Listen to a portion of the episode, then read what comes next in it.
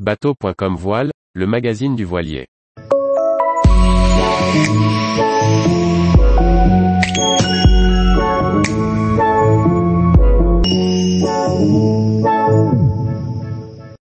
Quête du mât, pourquoi incline-t-on le mât d'un voilier en avant ou en arrière? Dominique Montesinos. La quête, angle que fait l'axe d'un mât par rapport à la verticale, n'est pas le résultat d'un simple hasard. Il est le plus souvent dicté par des contraintes techniques et a un rôle essentiel dans le comportement du bateau en navigation. En observant les voiliers depuis le quai, on constate vite que les mâts des bateaux ne sont pas toujours verticaux.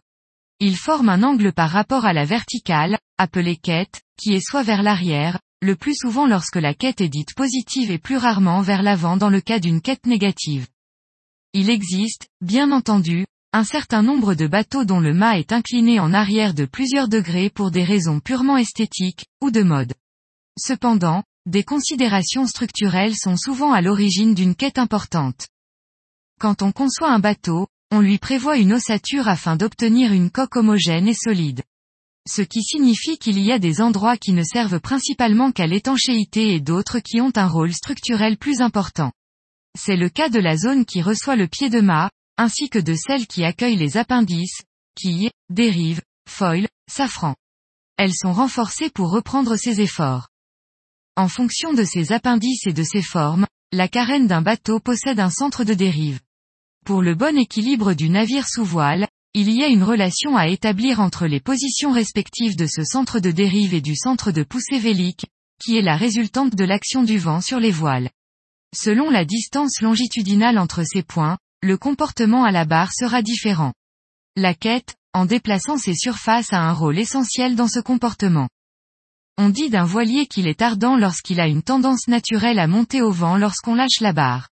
Un bateau mou fait exactement l'inverse, il tombe sous le vent si on ne pousse pas la barre. Un bon voilier, qui remonte correctement au vent doit être un peu ardent. Les zones structurelles fortement renforcées pèsent plus lourd que du simple bordé, alors il est essentiel de les positionner judicieusement pour un bon équilibre des masses. De plus, elles peuvent occuper de la place au détriment d'autres espaces qui conditionnent le confort à bord ou la capacité à recevoir des marchandises. Un des cas les plus marquants est justement celui du mât.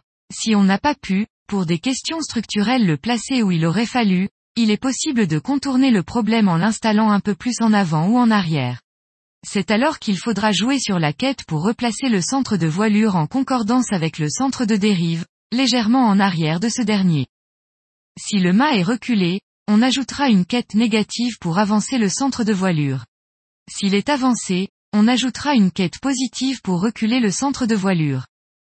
Dans des temps un peu reculés, mais pas si lointains, les constructeurs de voiliers ne disposaient pas des moyens techniques actuels pour régler voile et gréement. Alors, on donnait de la quête au mât pour faciliter la tension de l'été aux allures proches du vent.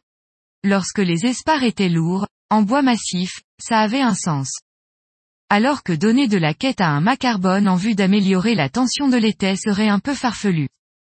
Actuellement, la tendance serait de donner au mât une verticalité certes un peu austère, mais raisonnablement efficace. Ceci tout simplement pour aller chercher du vent frais le plus haut possible. L'amateur de croisière fait volontiers fi des avantages maigrichons obtenus en travaillant la quête de son espar principal. On peut néanmoins se servir de la quête pour régler l'équilibre sous voile de tout bateau lorsque c'est nécessaire. Sur un bateau mou, on augmentera la quête vers l'arrière afin de le rendre un peu meilleur auprès. Car il est bien plus efficace de retenir, à la barre, un voilier qui ne veut que monter dans le vent plutôt de de forcer un bourricot qui ne sait qu'abattre. Surtout lorsque l'on est au loup voyage.